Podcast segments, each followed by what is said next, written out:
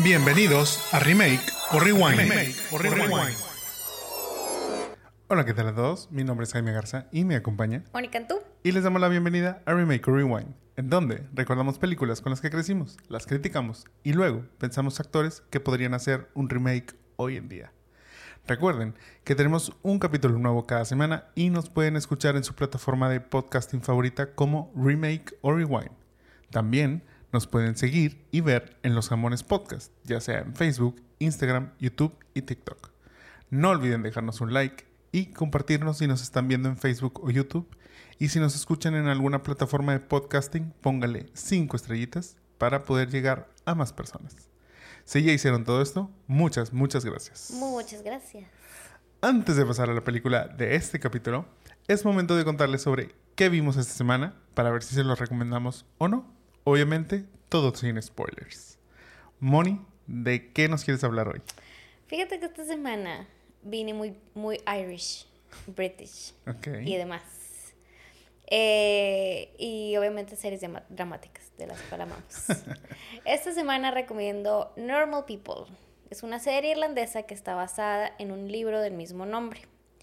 Los protagonistas de la serie son Paul Mezcal, que lo vimos ahora, no es Pedro Pascal. O sea, puede ser un poco confuso. Ni confundir con Paul Tequila ni este, Paul Vodka. Este, él salió últimamente, era el padre de familia de la de After.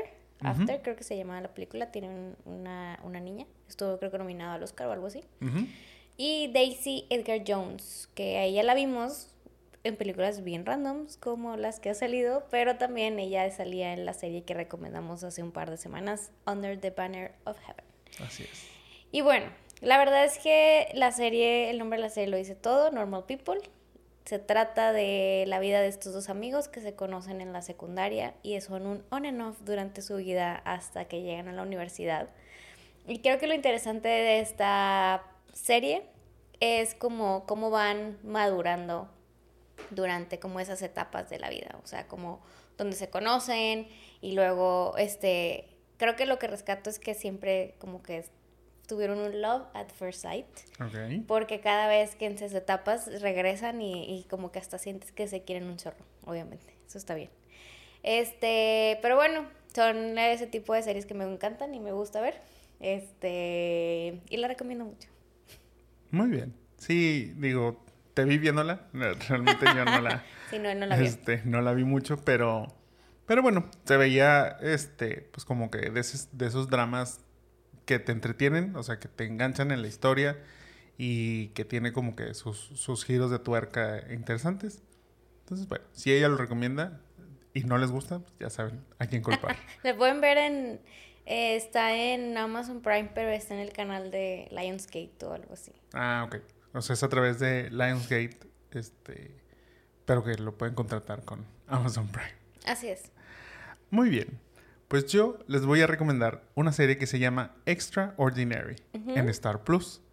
Antes de dar la recomendación, muchas gracias a nuestro patrocinador de Star Plus, Tita. Ya le hemos mencionado. Ay, sí, este, Tita. A mi cuñada favorita. Este, muchas gracias por patrocinarnos el Star Plus de, de ahora en adelante. Y gracias a ella pudimos ver Extraordinary. Esta serie trata sobre Jen, quien vive en un mundo donde todos a sus 18 años obtienen superpoderes, pero ella a sus 25 aún no tiene el suyo. Es una comedia bastante, o sea, como que bastante rara. Es como eh, este, ese humor british, humor británico. Si han visto, por ejemplo, Sex Education, es más o menos como ese tipo de humor, ese tipo de situaciones. Ahí obviamente son estudiantes de, este, pues me imagino que es preparatoria, este, pero acá ya pues son, digamos, adultos, este, o gente intentando ser adulta, pues como digo, tiene 25 años esta niña.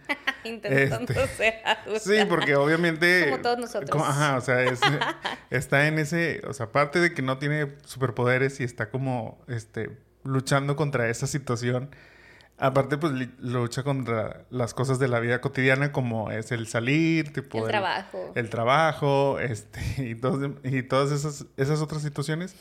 Y la verdad es muy entretenida. O sea, tiene unos usos muy chistosos en cuanto a los superpoderes. Este, aparte, pues rompe con este, con este género precisamente de, de el mundo en donde tener un superpoder es algo wow, cuando pues aquí yo creo que más bien es todo lo contrario, como que pues ya para todos es muy cotidiano tener un superpoder y lo raro es ser normal, como en el caso de ella. Termina ahí en un cliffhanger, yo espero que vaya a haber una temporada 2, entonces es buen, buen momento para que se sumen a ver a esta serie Extraordinary en Star Plus. La recomiendo bastante. Yo no la vi, o sea, no me puse a verla tal cual. Eh, estaba ahí mientras Jaime veía algunos capítulos, se me hizo bastante interesante, o sea, como que está entretenida para, para eso, sí, es como el tipo así como yo soy el drama, Jaime es como este tipo de, series.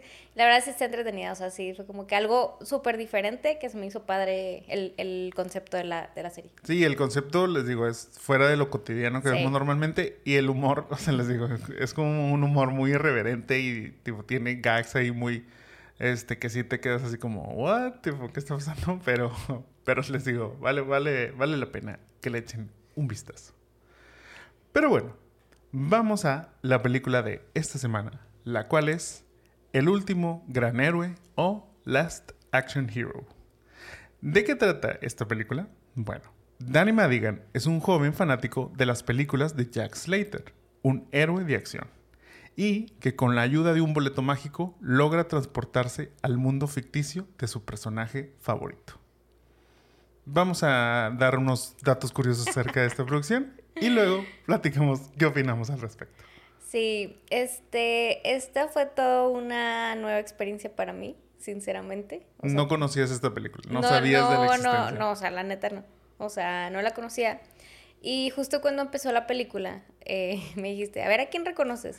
O sea, que no fuera tipo Arnold Schwarzenegger. Sí, obviamente tomando en cuenta que, bueno, esta es una película de 1993. Esta no la vi cuando estaba chiquita. Entonces estamos hablando ya de 30 años de, de, esta película.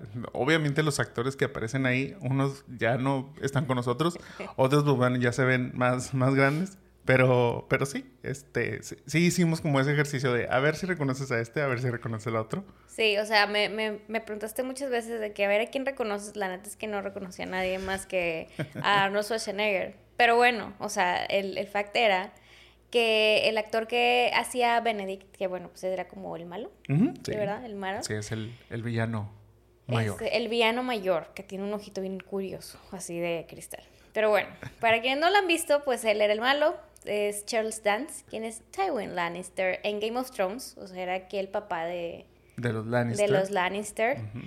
Y él, no fue la primera opción, o sea, yo creo que lo hace muy bien, o sea, dentro de todo, todo lo que pasa de esta película, creo que es un buen malo, fíjate, no, siempre se me hace que fue malo en, sus películas.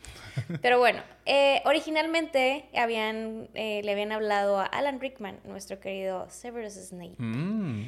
Y que antes de ser nuestro querido Severus Snape, este, era reconocido como el villano de Die Hard en 1988. O sea, cuando yo nací, él ya era famoso y obviamente yo solo lo recuerdo por Severus Snape.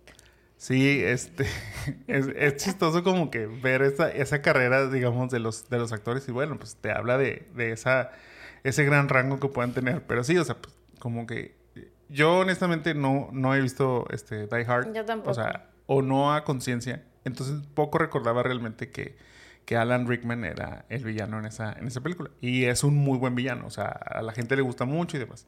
Pero pues si tú recordabas, pues sus papeles recientes eran Harry Potter y, Love Actually. Y Love Actually cuando va y es el, el, engañador de... Que ok, es villano ahí, pero, pero es otro tipo de villano. Entonces como que el que te hablen de que, que, que este es un villano muy reconocido dentro de las películas de acción de los 80s, 90s, pues sí es así como que, mmm, que o sea, qué raro.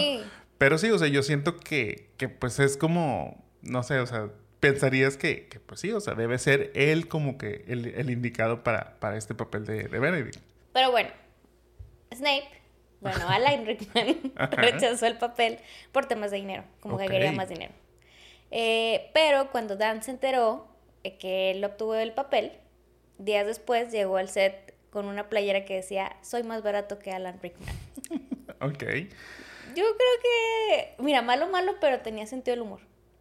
No, y la verdad es que, es que Dance, este, yo lo recuerdo en otros papeles como el bueno, o sea, también. En películas. bueno. No, yo sé que no, pero luego lo ves en películas recientes y sí, y sí ha aparecido, no, ahorita no recuerdo exactamente el nombre, pero sí ha aparecido como el papá o como así, y, Sí. pero siendo una figura buena, o sea, no como un No papá como- malo. Ajá, como los sea, Lannister o como aquí. pero, pero no, la verdad es que, digo, la elección de Charles Dance para, para esta película se me hace muy buena. A mí, digo, cuando yo la vi este, de niño, sí me impactó mucho su personaje. Y aparte, como, como dices, o sea, ese, esa feature de el ojo de vidrio que tiene, que, que cambiaba, o sea, al principio lo vemos que es un ojo rojo Ujú. y luego se tiene un pone una smiley face, y así. demás. Ahora era un gimmick bastante Sí. chistosón. Pero, pero a mí me gustó mucho. Y sí me, o sea, te digo, yo sí recuerdo mucho eh, a este villano y sí digo, de que, wow, o sea, él sí era un villano cool. O sea, como esos villanos que dices, es malo, ok, pero, pero aparte tiene como que una buena actitud de, de ok, o sea, tipo, acepta ser el villano y es malo, malo y, y todo ese rollo. Sí, sí, lo hace muy bien, la verdad. Sí. Pero bueno, otro que no pudo participar por cuestiones de trabajo fue el buen Macaulay Culkin para el Ah. personaje de Danny, que era este niño. Oye. Tanto Arnold como McTiernan estaban a favor de esto, pero Macaulay pues tenía agenda llena grabando The Good Son y The Nutcracker. O sea, pues era como su época donde pues tenía como más proyectillos Sí. después de sí, pues de hecho esas, dos películas son también del 93, entonces pues sí, ahí andaba. ahí. Andaba, con- andaba ocupado. Ajá. Curiosamente, Austin O'Brien, quien tomó su lugar un año después, apareció en la secuela de My Girl, que ya Ah. platicamos aquí, la de Mi Primer Beso, siendo ahora la pareja de Veida. Sí, o sea, suplantó al muertito de... Pero mira, le salió bien. Sí, digo, este, no, y, y bueno, igual, volviendo al caso, así como decíamos de Charles Dance, yo creo que este, este, chi- este chico, este, Austin, la verdad hizo un buen papel. O sea, Sí. digo, creo que, que cumple. Tampoco no tenía que hacer como que gran cosa, pero, pero, pues sí, porque a final de cuentas, él es el protagonista, digamos, de esta historia, porque todo se vive a través de, de él. Y, y lo hace muy bien, y creo que me gusta su personaje.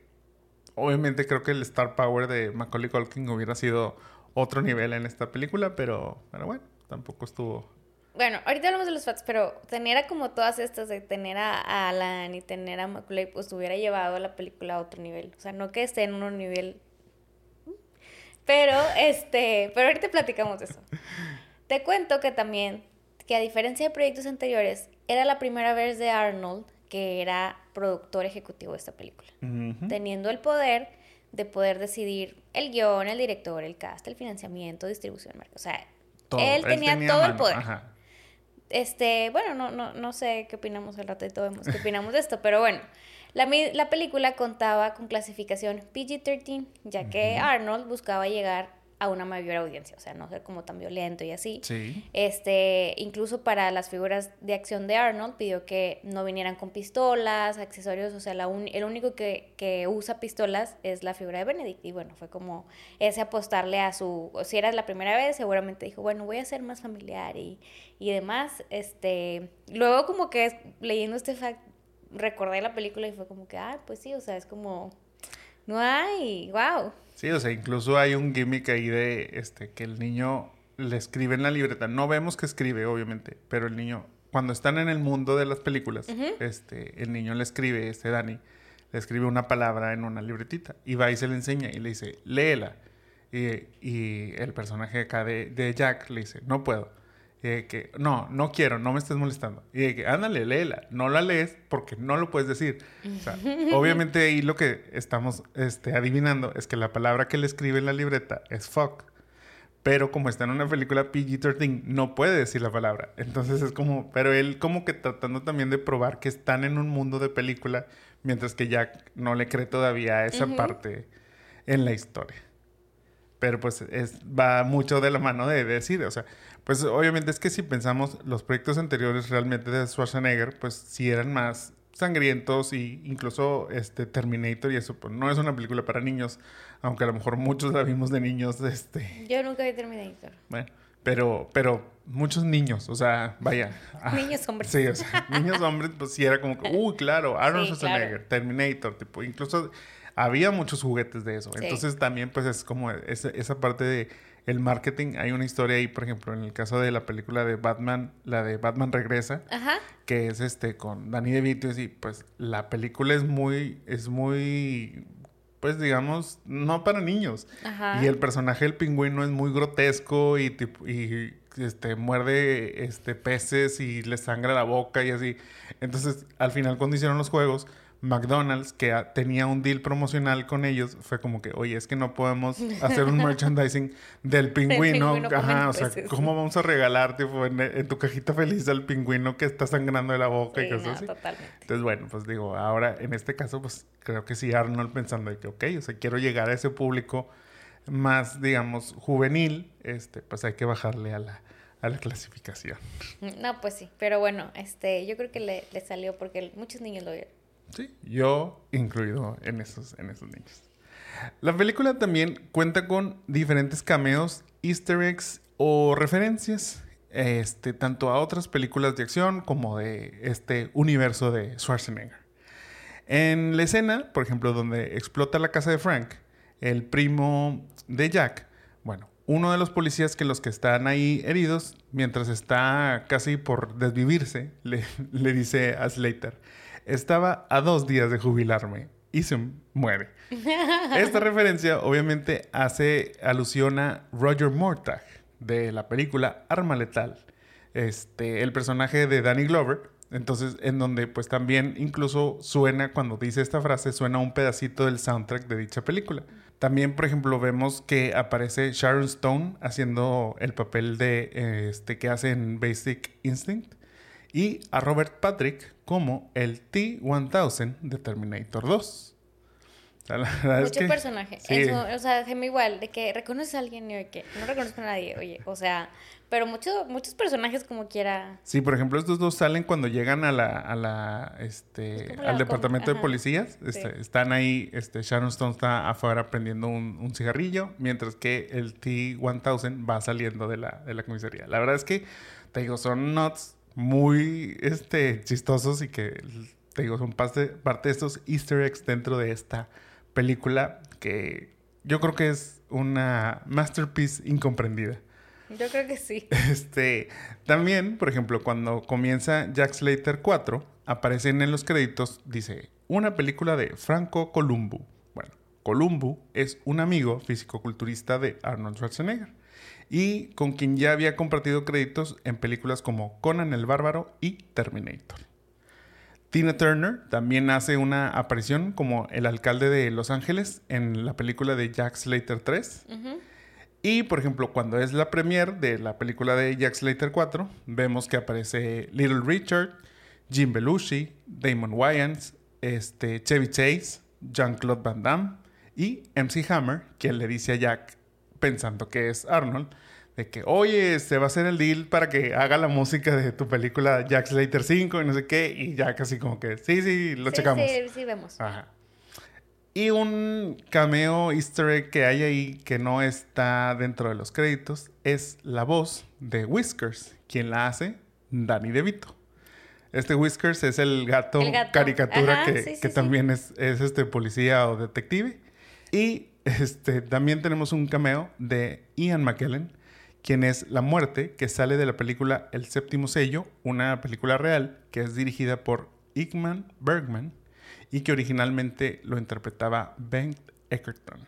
Sí, Jaime me, me contó toda una historia de que puso atención en clase y le explicaron todo lo que sucedía en eso y entonces sí, creo que fue este, o sea, la película es eh, una masterpiece incomprendida. Creo que has, has dicho algo muy, muy bueno, pero ahorita lo seguimos, ahorita lo, lo desglosamos. Hablando también de que Arnold se intrometió, digamos, en la parte de este, pues toda la creación de esta película Ajá. y demás.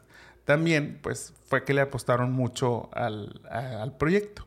El presupuesto para esta película fue de 85 millones de dólares y tuvo un box office de 137 millones.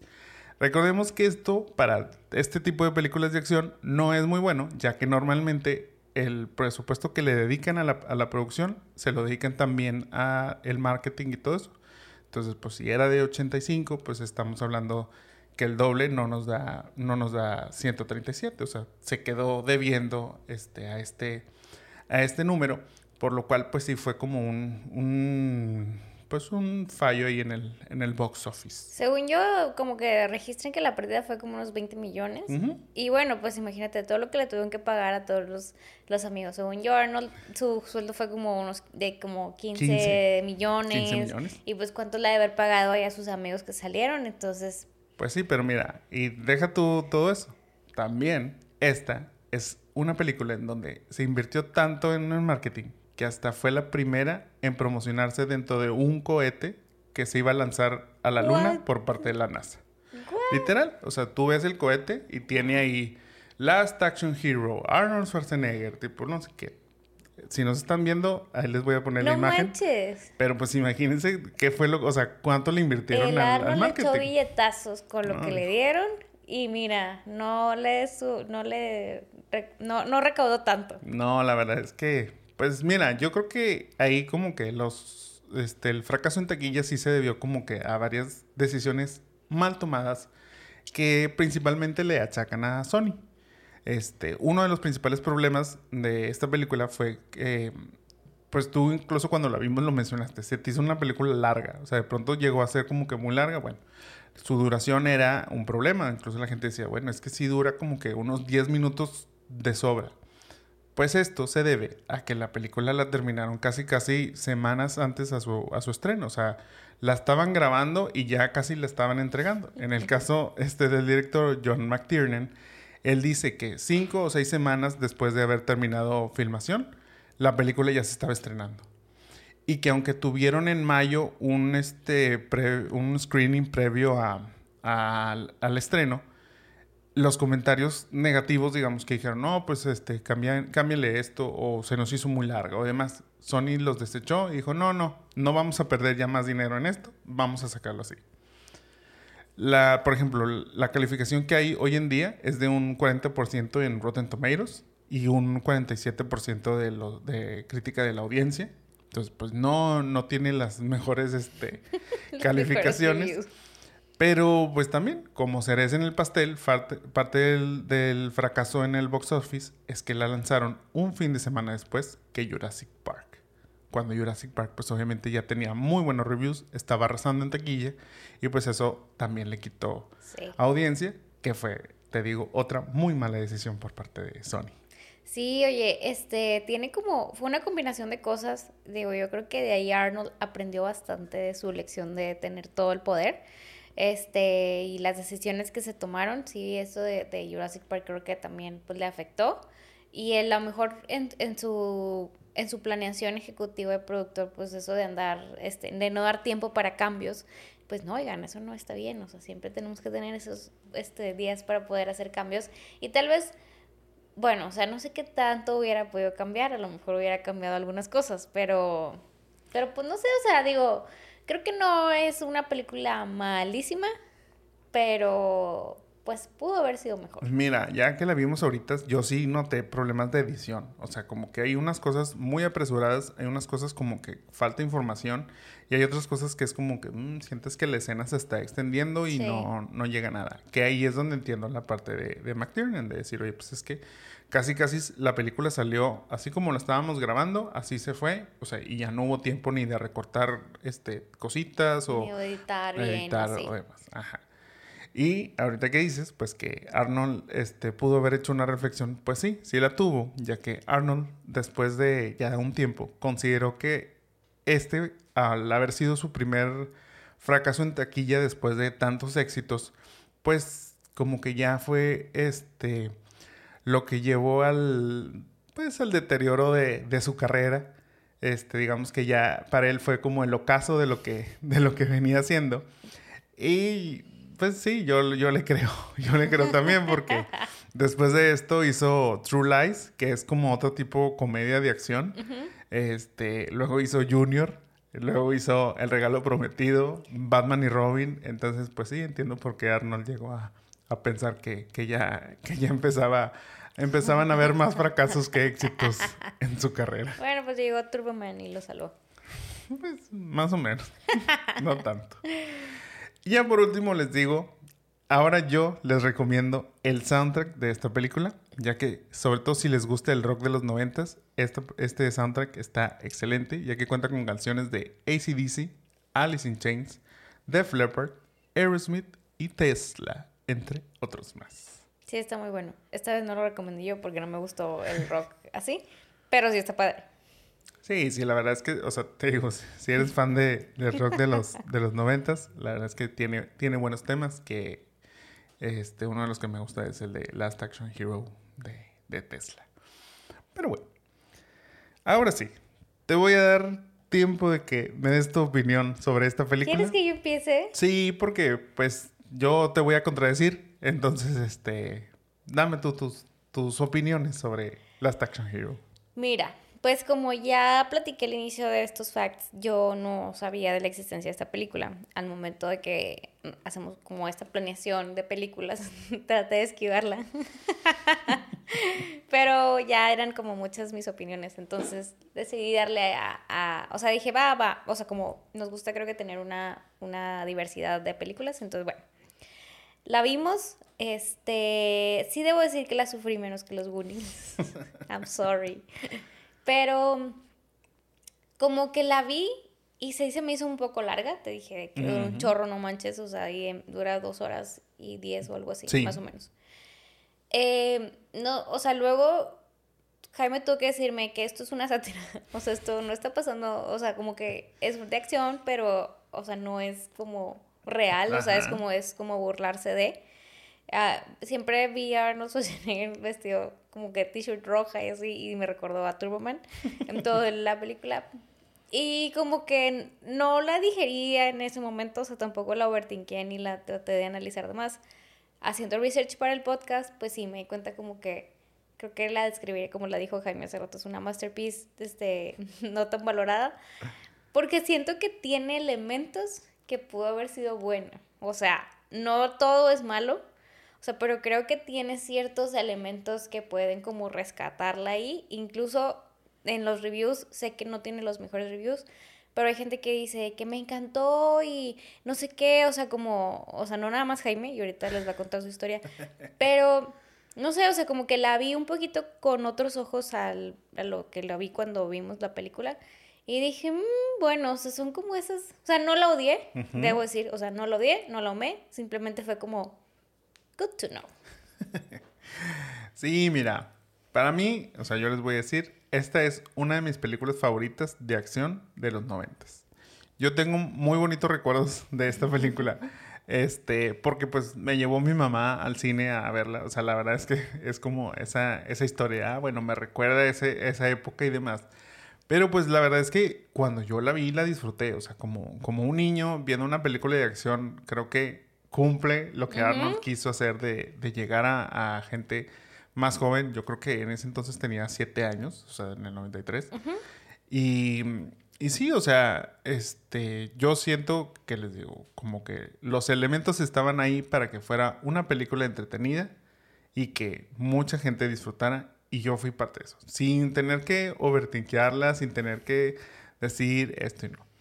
Dicho eso, Entiendo que cuenta con muchas fallas. O sea, puedo aceptar las malas calificaciones tanto de críticos como la audiencia.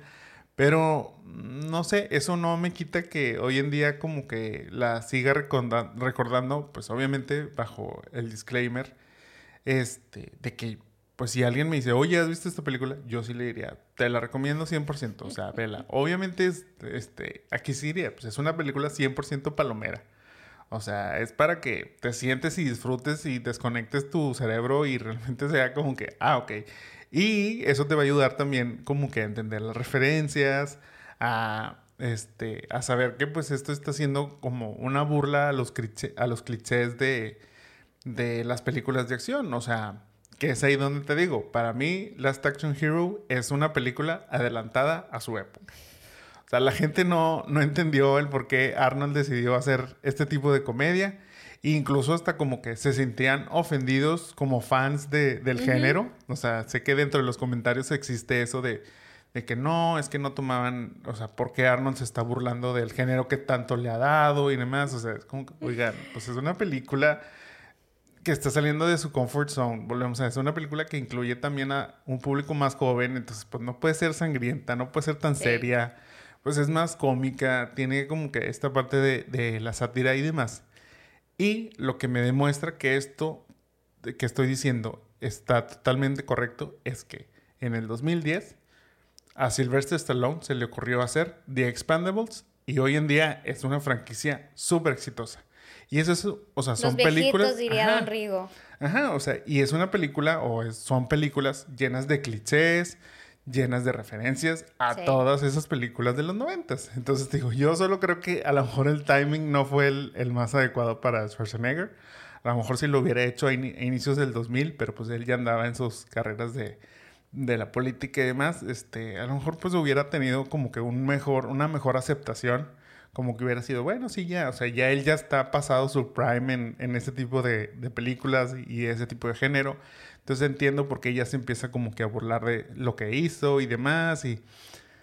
Y todo ese show. Entonces te digo, yo como que me quedo con, con esa parte. O sea, realmente te digo, yo la disfruto ahora que la vimos. No, o sea, no voy a decir, uy, es una joyona. O sea, no, no lo es. Pero, pero me gustó y la disfruté y te digo, y me divertí como... Es más, mentira, me divertí diferente a como cuando la vi este la primera vez, pero porque te digo, empecé a entender también otras cosas. En ese entonces, yo como niño no sabía que esto estaba haciendo una sátira realmente de películas de acción, sino simplemente disfrutaba que era cómica, que tenía acción, que aparte había un niño con el cual yo me podía sentir identificado, que estaba ah, este, adentrándose al Sí. mundo de las películas de su, de su héroe de acción, que este, era Jack Slater. Y luego se regresaban al mundo real, entonces era convivir con ese acto, bueno, con ese personaje de acción que luego tiene un doble, que es pues el, el actor en la vida real, que es Schwarzenegger. Entonces es como toda esa, pues sí, o sea, ese, esa comedia, esa situación fuera de lo común que digo, para mí era como que, wow, claro, o sea, esto está padrísimo. Y aparte, como ya lo mencioné, el villano era así como, ah, o sea, el villano me da miedo, o sea, pero, pero qué cool que le va a ganar, o sea, tipo, entonces es como, entonces te digo, ese es, ese es realmente mi, mi pensar.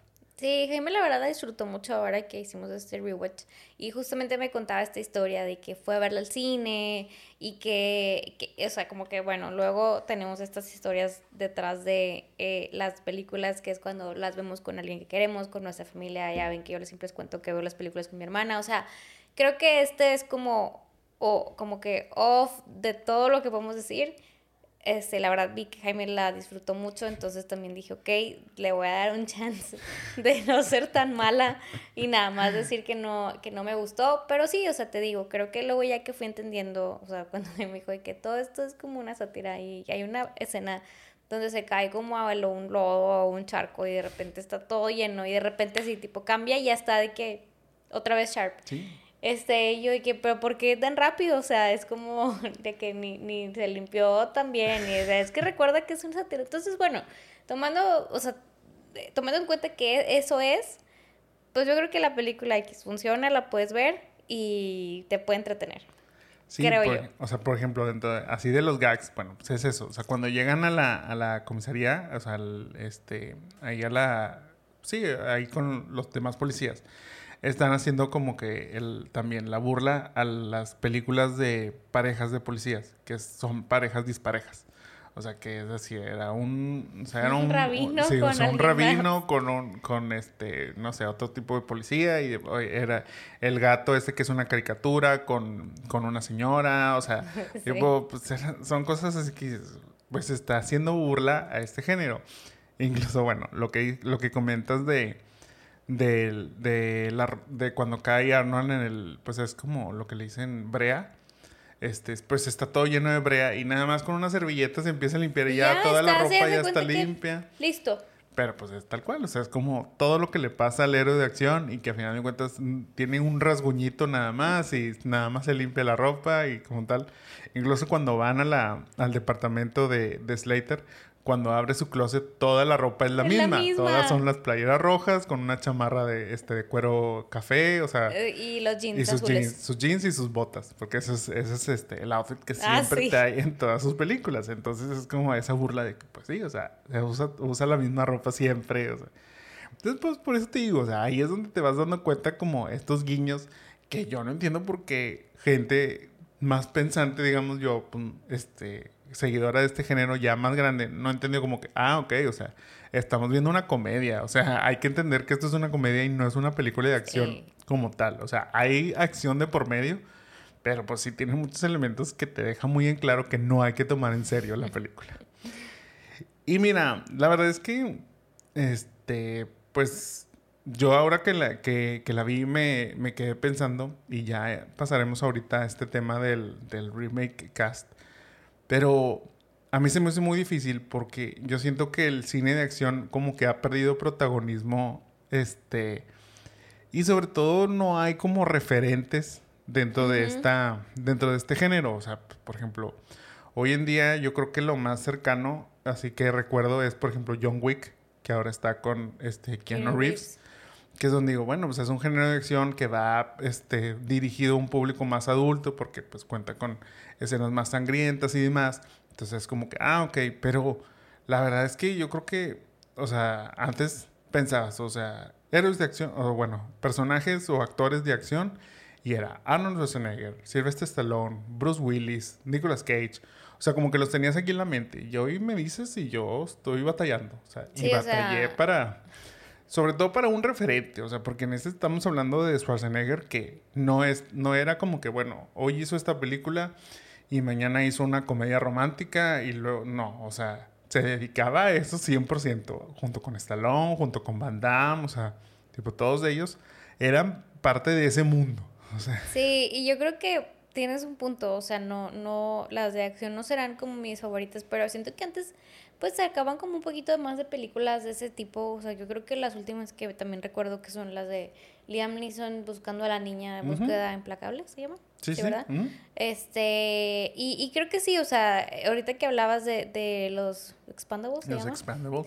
O sea, a mi papá le encantan esas películas porque creo que precisamente para él eran eso, o sea, son como todos sus héroes, este, es como cuando nos emocionamos con, este, no sé, todos los de Avengers o algo así. O sea, para él, o sea, realmente las disfruta mucho verlas y es como, como dices, o sea, ver como estos eh, figuras juntas y eh, que matando a todos, siempre se ríe y sale diciendo que todos ya están bien viejitos. Este, pero pues ahorita, ¿quién sería? O sea, como que ahorita los pues, creo que el, género de, cine como más de Avengers y de cosas así es como, este, a lo mejor ha habido más y, y los, las de acción tal cual están perdiendo un poquito de terreno. Sí, digo, o sea, por ejemplo, a mí me encanta el, este, las películas de superhéroes. Pero yo no diría que Robert Downey Jr. es un actor de películas de acción. Ni Chris Evans. A lo mejor este, Chris Hemsworth. Tipo, a lo mejor, porque ya ves que está haciendo también unas en Netflix, las de Extraction, y ya va a tener su secuela. a lo mejor. Pero, no llegan como a un Arnold o Stallone. No, exactamente, eso es a lo que quiero llegar. O sea, como que de pronto los vemos en, en otras cosas, entonces pues ya los sacas de ese género de acción, entonces no, no, no sé. Está por ahí como que este, este, la, este, The Rock, o sea, Dwayne Johnson. Pero, por ejemplo, yo el problema que tengo con Dwayne es que no ha logrado mantener una franquicia. O sea, hace películas, o sea, por ejemplo, hace Yumanji. Hace... Las va de Fast and the Furious. Pues sí, pero Fast and the Furious estuvo en dos y ya lo corrieron porque se peleó con Vin Diesel. Este... Bueno, y luego, otro. Ajá, o sea, pero por ejemplo tiene Rampage. Y luego ahora que hizo Black Adam, todas son diferentes. No tiene una franquicia como en el caso de estos actores que mencioné. O sea, Schwarzenegger pues es Terminator. Siempre lo vamos a recordar como él. Hasta Stallone lo vamos a recordar o como Rocky o como Rambo. Sí. Y, a, y te digo, y a Dwayne, pues no, no lo vamos a recordar como, ah, claro, su personaje de Black Adam. Pues no, o sea, ajá, pues es, The Rock y siempre ha sido The Rock. Y creo que hoy más, este, sobre todo más en las películas más recientes, siempre es The Rock. Siempre es este, el personaje que es este hawaiano, que tiene este, la familia, los tatuajes y demás. digo, no por nada va a ser ahora Maui otra vez en la película Moana este, ya live action, pero pues es lo mismo, o sea, es ver a The Rock siendo The Rock. Pero bueno, esa es mi opinión acerca de lo que hay este, hoy en día con estas películas. Esa es mi opinión también sobre Last Action Hero, la opinión de Moni. Esperemos que este, logren hacer ustedes también su juicio y decidan si les gusta, no les gusta, si la vieron en ese momento o que o qué opinan hoy en día. Pero antes ya de llegar a esta conclusión, vamos a hablarles sobre nuestros posibles cast para un remake. Yo batallé también mucho para este cast, fíjate. ¿Sí? O sea, como que precisamente como dices, es como, o sea, como aparte, creo que habíamos hecho películas así como más, eh, bueno, no habíamos hecho una tan, tan así de action.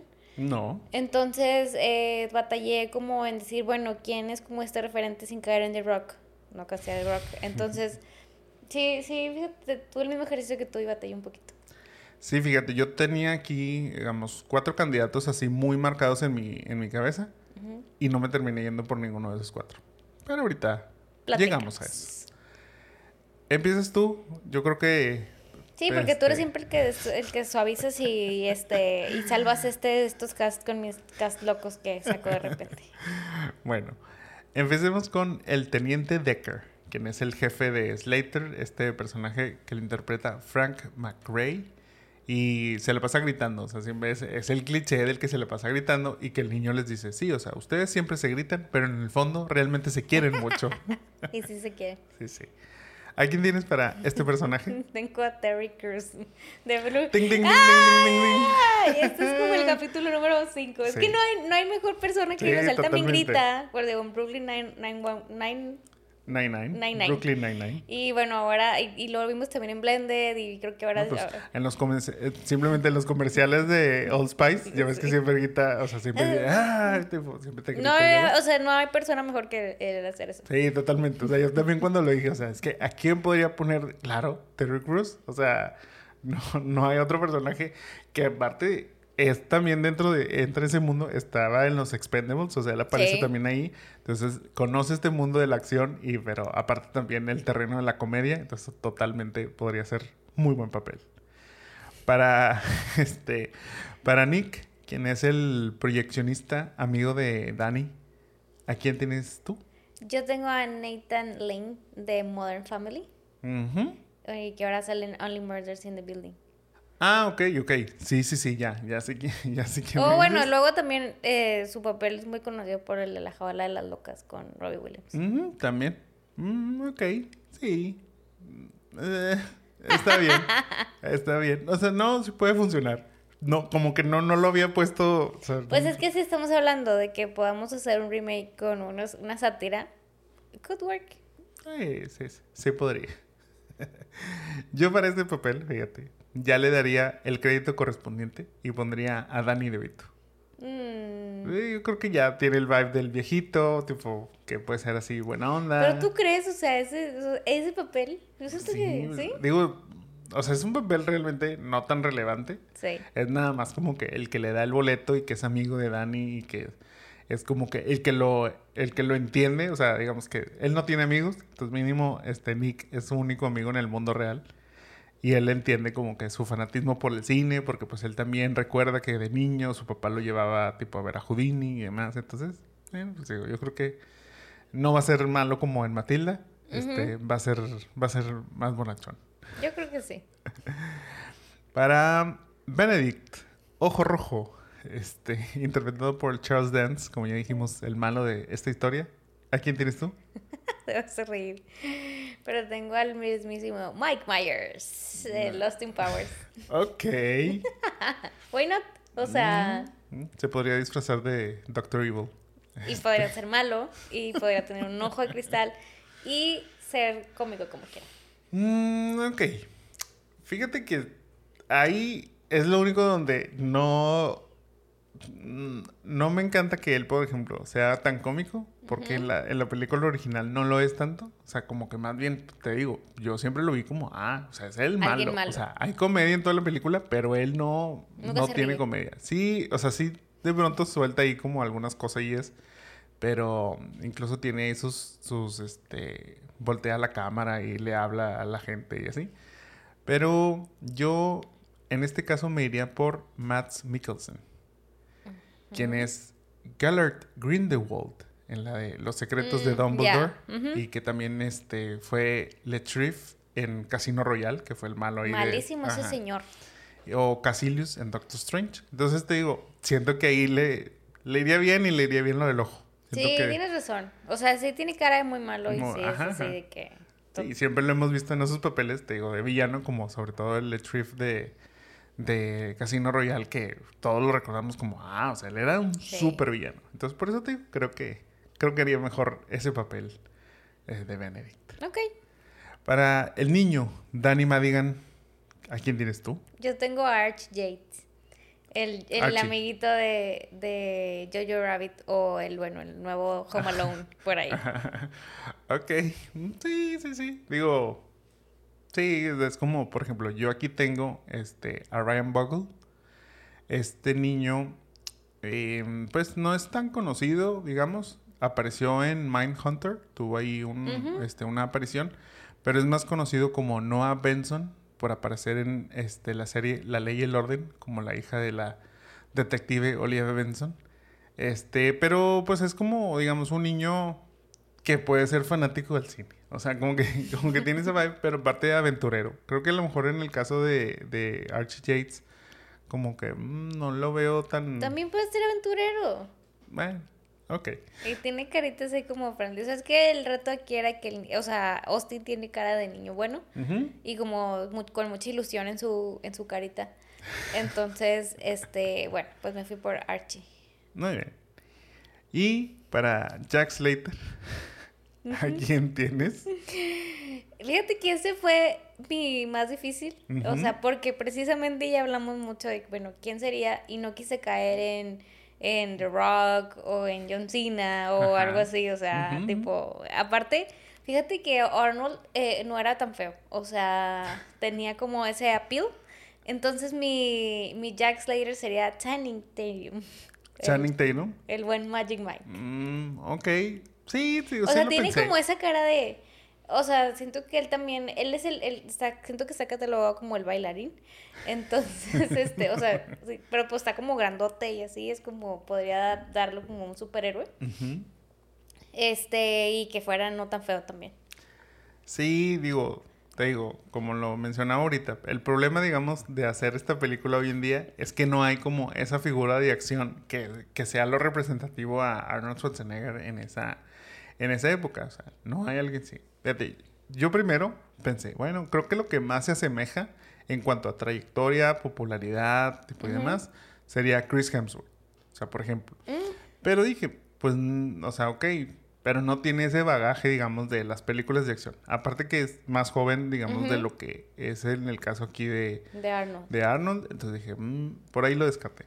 Obviamente, Dwayne Johnson fue como que, mm, pero ya te dije por qué no. O sea, como que siento que no tiene ese star power y no creo que no tendría el carisma que logra como que hacer este el click entre Danny y Jack en esta película. Obviamente pensé John Cena, obviamente pensé también Dave Batista, Ajá. pero me terminé yendo por un personaje que ya ha hecho películas de acción, que tiene una película en donde digamos es un héroe de acción y que aparte convive con niños. Este es David Harbour, Hopper de Stranger Things. Ah, Sí, puede ser, fíjate. Digo, realmente es como esos elementos. Volvemos a, no tiene ese bagaje de películas de acción, no es un referente dentro del mundo de acción ni demás.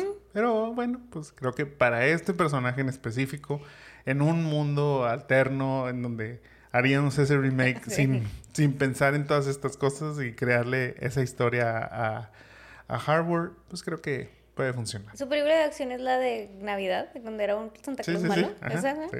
No la vimos, pero supongo que ahí podría haber sido como... Yo pensé que era como de comedia. Pero sí, o sea, sí, sí puede ser, fíjate. O sea, creo que es una reflexión buena para... em, queremos, eh, necesitamos más action heroes de, en la actualidad, no tantos así como superhéroes de la galaxia y así. Y, y bueno, creo que David puede jalar, fíjate. Sí, digo, pues. Y te digo, tiene el carisma y es guapo. Entonces, así como El papá de Schwarzenegger. Estados Unidos. Y bueno, ¿harías un remake o das rewind? No, me quedo con la original. O sea, digo, ¿Y eso que no te gustó? sí, eso que no me gustó, pero creo que no estamos listos para hacer un remake de esta película. Sí, fíjate que aquí yo haría un remake, pero por el simple hecho de mejorar como que lo que, lo que vimos. O sea, siento que este este, obviamente la vimos y luego de pronto la calidad en la imagen es muy mala y así, entonces como que... Mm, y ya conociendo como que los problemas de la producción y los tiempos de que no pudieron editarla correctamente y todo eso, entonces como que ya, bueno, ok, dar una segunda oportunidad a esta película para pues realmente, y que te digo, ya entender como que el concepto de qué se quiere lograr con ella y demás, y a lo mejor eso le podría dar un boom. Pero, como ya lo hablé bastante, no existe un actor de peso que realmente pueda a final de cuentas lo que tiene que hacer, que fue lo que hizo esta película, es generar taquilla. O sea, Schwarzenegger era sinónimo de taquilla, al menos en los noventas. O sea, lo era sí o sí. Y hoy en día veo difícil a alguien que haga acción que sea, voy a ir a verla nada más porque sale él. Y por sí solo, o sea, porque como que siento que últimamente hacen como, este es como equipo así de gente que puede jalar. Pero él era solo, o sea, todos esos que ya hablamos, o sea, Stallone, Van Damme, Arnold, o sea, creo que su, su trayectoria hablaba por ella mismo y creo que ahorita no hay alguien que haga así.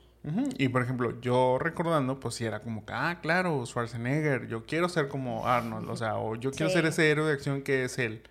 Y entonces te digo, yo creo que hoy en día no hay para un niño un referente como tal. Entonces, pues me quedo con lo original. Y dicho todo esto, es momento de despedirnos. Ah. Pero antes de eso, ¿vieron El último gran héroe? ¿Qué opinan sobre esta película?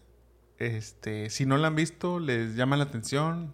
Ya después de todos los que les, contamos, ¿son fans del género de acción? ¿O no, no les interesa a ustedes este puro drama? Y puro romantic, este, superhéroes. Comedias románticas, ajá, los, este, Marvel, DC, tipo, todo eso. Pues cuéntenos también de demás. También, pues, en caso de que sí les guste, ¿cuál es su película de acción favorita? ¿O quién es su actor de películas de acción favorito? Que a lo mejor puede ser alguien vigente o puede ser alguien, este, como ya comentamos, los de las como Don Rigo que quiere, que le gusten los viejitos, este, y la ve cada vez que puede, también se vale. Recuerden que pueden dejarnos todos sus comentarios en cualquiera de nuestras redes de Los Jamones Podcast, ya sea en Facebook, Instagram, YouTube y TikTok. Muchas gracias a todos por escucharnos. Esperemos hayan disfrutado el capítulo de hoy. No olviden dejarnos un like y compartirnos. También escríbanos sobre qué películas les gustaría que revisitemos o lo que sea que nos quieran contar, con todo gusto los leemos. Esto fue Remake Rewind. Mi nombre es Jaime Garza. Yo soy Mónica Antú. Y nos vemos y escuchamos en la próxima. bye. bye.